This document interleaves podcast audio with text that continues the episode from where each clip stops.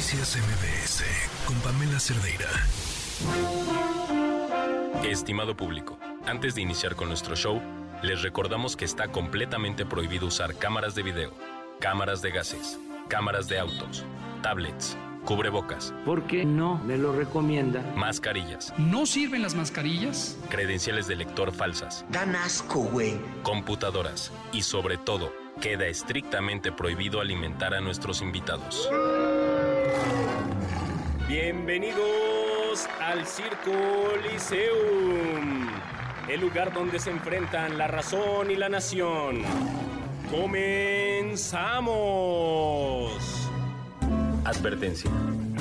El siguiente segmento no es presentado por nadie en todo este programa. Isaac del Toro que se abraza allí con sus compañeros de delegación. La gente de México que no lo puede creer, increíble. Qué gran gesta, ahí está la bandera mexicana, señoras y señores. Victoria de México, que viva México, no te rajes México. Isaac del Toro, campeón del Tour del Avenir, tremendo, tremendo ciclista, qué gran carrera. Es el cuarto, quinto podio que ha hecho en ocho etapas. Ese es el que está tirado, es el líder, el es líder de la competencia, Hugo Matthew Ricitelo, producto del gran esfuerzo, la verdad.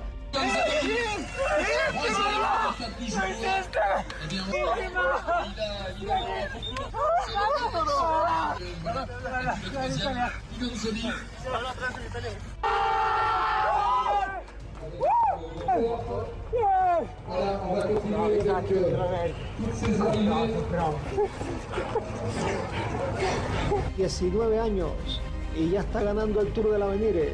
Felicidades a Isaac del Toro, ojalá lo podamos ver llorar de alegría en otra ocasión ganando otra competencia. under 23 do you really realize it i don't know what i want to say. It's this unbelievable eight days ago.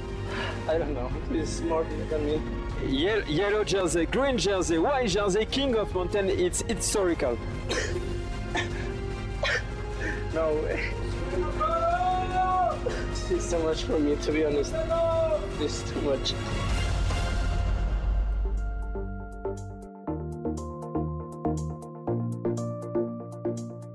Me da muchísimo gusto, muchísimo gusto poder tener al crack que tengo el día de hoy en este espacio. Esta, estos días nos regaló a, a México una imagen que fue conmovedora. Un joven triunfando en su disciplina, al que el momento en el que llegan a entrevistarlo por su triunfo, las palabras se le hacen, pues, ¿cómo decirlo? Un torbellino en la garganta de la emoción. Isaac del Toro, ¿cómo estás? Bien, bien, bien, muy bien, la verdad, emocionado de lo que pasó la semana pasada.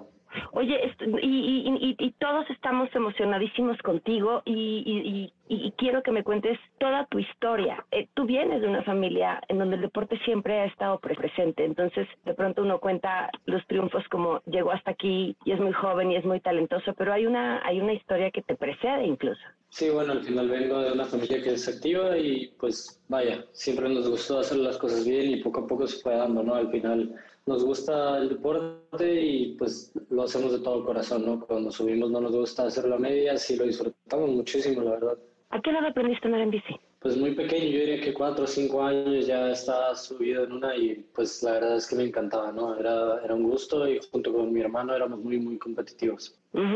Y pero y a nivel profesional, ¿en qué momento decidiste tomarla como tal? No, yo diría que a los 15 años ya me gustaba muchísimo más, comprendía más lo que estaba pasando y, y pues me gustaba, ¿no? Al final salió la convocatoria con el equipo actual y, y honestamente muy, muy contento, ¿no? De estar ahí y pues gracias a ellos estuve en competencias más complicadas, internacionales y pues aquí estamos, ¿no? Dando el resultado por fin, uno de los más grandes y es increíble estarlo viviendo, ¿no?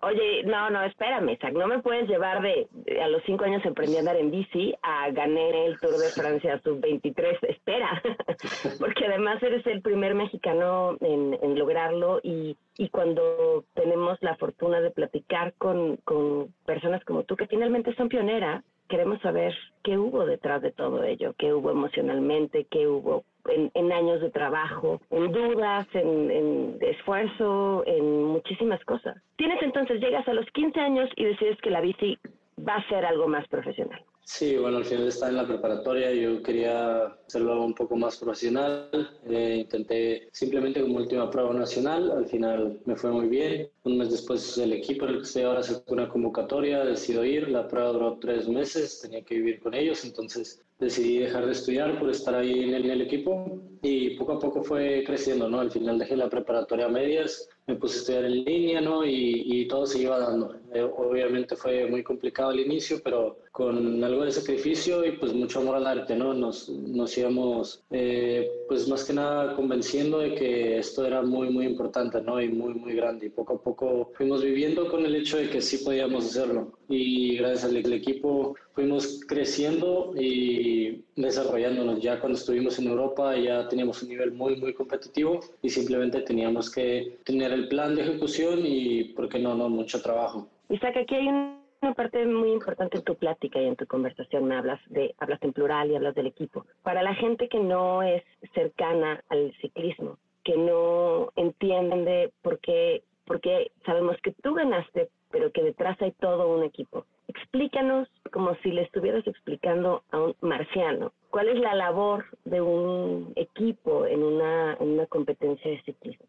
Sí, bueno, al final es dependiendo, ¿no? Es, es tan complicado y diverso que depende mucho siquiera cómo es el terreno. En lo personal, cuando el equipo me tiene que ayudar a mí, eh, es honestamente con el agua, ¿no? La comida. Una vez que arranca la competencia y ya el staff, que es la parte que está abajo de la bicicleta, ya tiene unos puntos designados para darnos agua y comida durante el punto y mantenernos refrigerados, ¿no? Ya sean medias con hielos o chalecos, ¿no? Con, con hielos para durante estar haciendo el ejercicio, estar lo más frescos posible y que no se nos suba la temperatura del cuerpo, ¿no? Al final yo me apoyo mucho de mis compañeros para no perder la punta del pelotón, evitar todas las caídas y estar muy, muy atento, ¿no? Al final la carrera, una vez que se da el banderazo, está enfrente y nosotros tenemos que estar peleando siempre las posiciones para evitar riesgos y para estar muy atento a lo que está pasando. Entonces, si es que un punto queda muy lejos de otro, yo me apoyo en mis amigos para que puedan bajar al carro y puedan traer abasto, ¿no? Esa sería una etapa en la que a mí me ayudan. Al final, empezando la subida, me tienen que ayudar a estar muy enfrente y a poner el ritmo muy, muy duro, ya que al ser yo escalador, pues me conviene, ¿no? Que mientras más alto sea el nivel, más difícil es todos que lo puedan seguir. Entonces, me conviene estar un poco más atento y pues irlo haciendo muy, muy bien. O sea, las subidas son tu fuerte. Así es, yo diría que sí, soy un tema más escalador. ¿Cuánto duró la competencia? O sea, ¿cuánto tiempo estuviste sobre la bici? Uh, honestamente es complicado. Eh, fueron ocho días de competencia, ya que era una competencia por etapas, ¿no? Y, y uh -huh. fueron ocho días, nueve etapas, si mal no estoy pero al final en kilómetros, no, no te sé las horas como tal, pero en kilómetros fueron alrededor de 920, debieron de ser entre 25 o 22 horas por ahí, y pues la verdad es que es, que es, es muy, muy bonito no haberlo cumplido de esta forma. Al final es, es muy duro, pero, pero se pudo lograr el resultado. Oye, hablabas de, de cuidar la, la temperatura eh, de tu cuerpo para pues que puedas rendir suficiente y que no te suba y cómo el equipo te apoya con eso, con el tema de la hidratación y lo que ellos van llevando y lo que vas consumiendo, que es una de las tantas formas en las que te apoyan. ¿Por qué? O sea, que ¿cómo, cómo mides eso? ¿Cómo, cómo vas calculando pues cuánto cuánta gasolina le queda a tu cuerpo? Y, y, y ahora sí que la misma temperatura de tu cuerpo para poder rendir.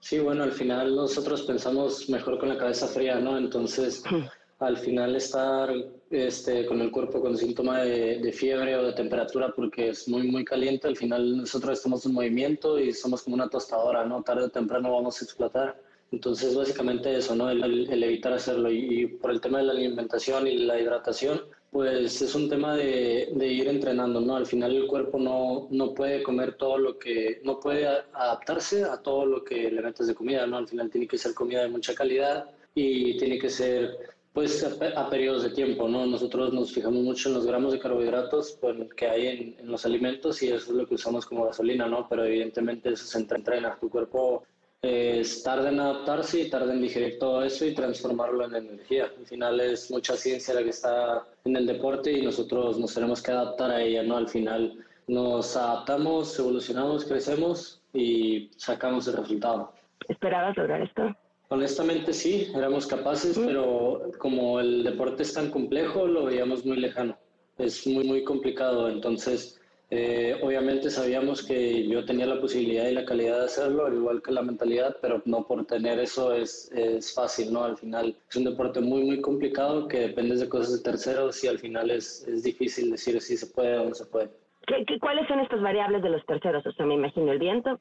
Sí, claro, hay, hay, muchísimas cosas, ¿no? Nosotros no controlamos el clima, que honestamente eso es lo de menos para nosotros. Eh, son las caídas, ¿no? Al final nosotros no tomamos, mm. no tomamos todas las decisiones que hay en el pelotón, son caídas, este, ponchadas, al final es muy complicado el terreno y hay veces que lo cambian de un día para otro es, y ya no conoces, hay veces que simplemente puedes llegar a conocer, pero hay otras veces que no. Entonces, una ponchadura simplemente le toca a uno en todo el pelotón o, le toca a 10, pero si te toca a ti y tú eres en la general y te tocó en un mal momento, pues hay que olvidarnos, ¿no? Entonces, es un poco eso, nosotros dependemos de muchísimas cosas, también nos ha pasado de que el staff no puede llegar al punto de abasto y ya no nos abastecemos porque se descompuso un carro. Entonces, al final nosotros dependemos de muchas cosas, tanto del material, al final es metal, son tornillos y tarde o temprano pueden quebrarse, pueden no servir. Entonces, al final nosotros damos nuestro mejor esfuerzo, ¿no? Pero, pero sabemos que no depende de nosotros al 100%, simplemente buscamos que las cosas estén bien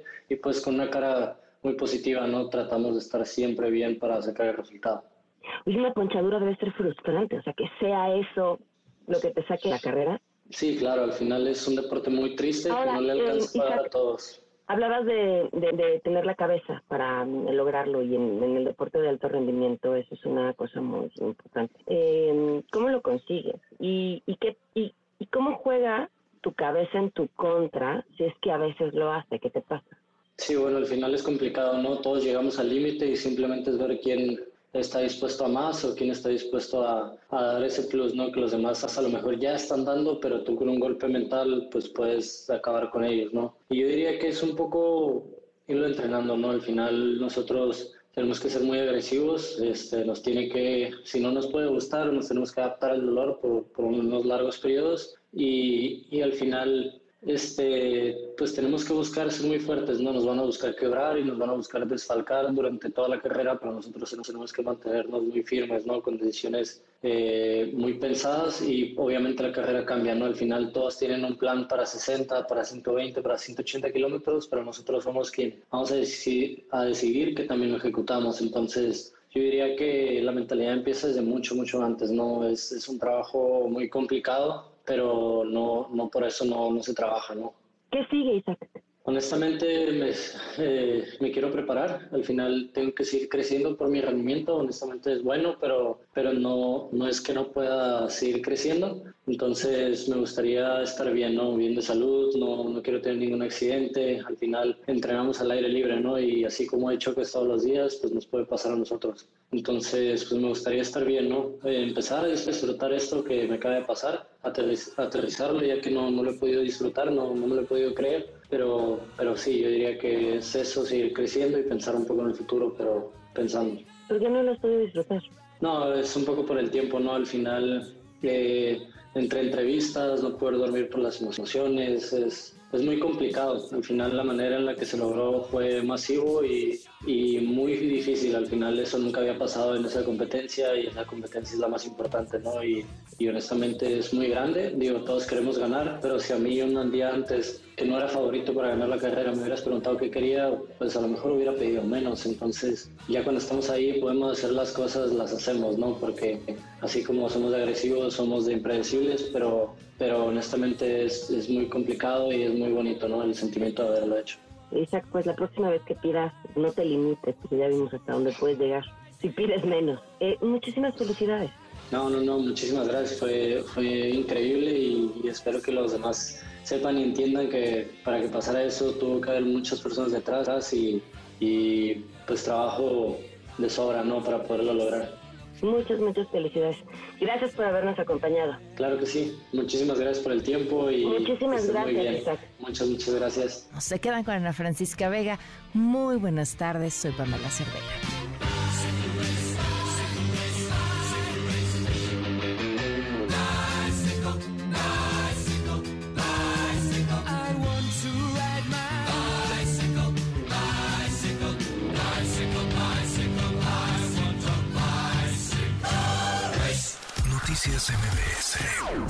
Cerdeira.